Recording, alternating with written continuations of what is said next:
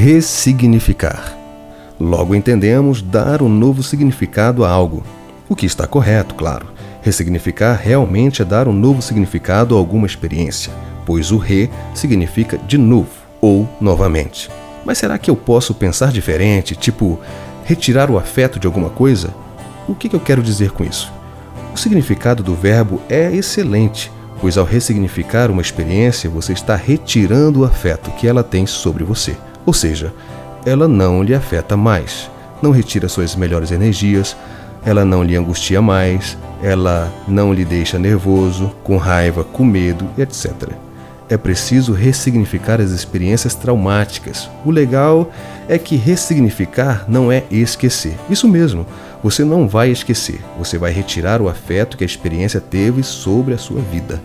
É certo o sofrimento com essas experiências e isso lhe joga para baixo, e por causa disso, falas o tempo todo para si as famosas palavras: Eu deveria ter feito isso, eu deveria ter feito aquilo, deveria ter dito aquilo outro. Sim, deveria, mas não fez. Agora ficou a experiência e a lição deixada pela própria vida para não agir da mesma forma. Isso é ressignificar. É retirar o afeto e muitas vezes esse afeto vem em forma de culpa. Mas o que eu posso fazer para ressignificar algo que foi tão dolorido em mim? Eu sei que não é fácil, mas é possível. Em minha opinião, a melhor forma de ressignificar experiências doloridas e traumáticas se dá com três atitudes: perdoar, aceitar e não resistir. Quando perdoamos, tudo se torna mais leve, porque o perdão cura.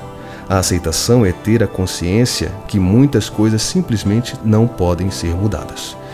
E o que não pode ser mudado deve ser esquecido no passado. E a não resistência porque a resistência deriva do medo, dos receios, da culpa, a autocondenação, do orgulho, entre muitas outras causas.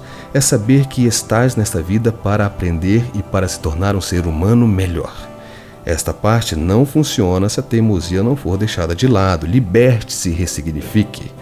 Ficar se prendendo às perturbações do passado não vai te levar para frente e vai acabar com as coisas boas que você tem hoje. Foco no positivo.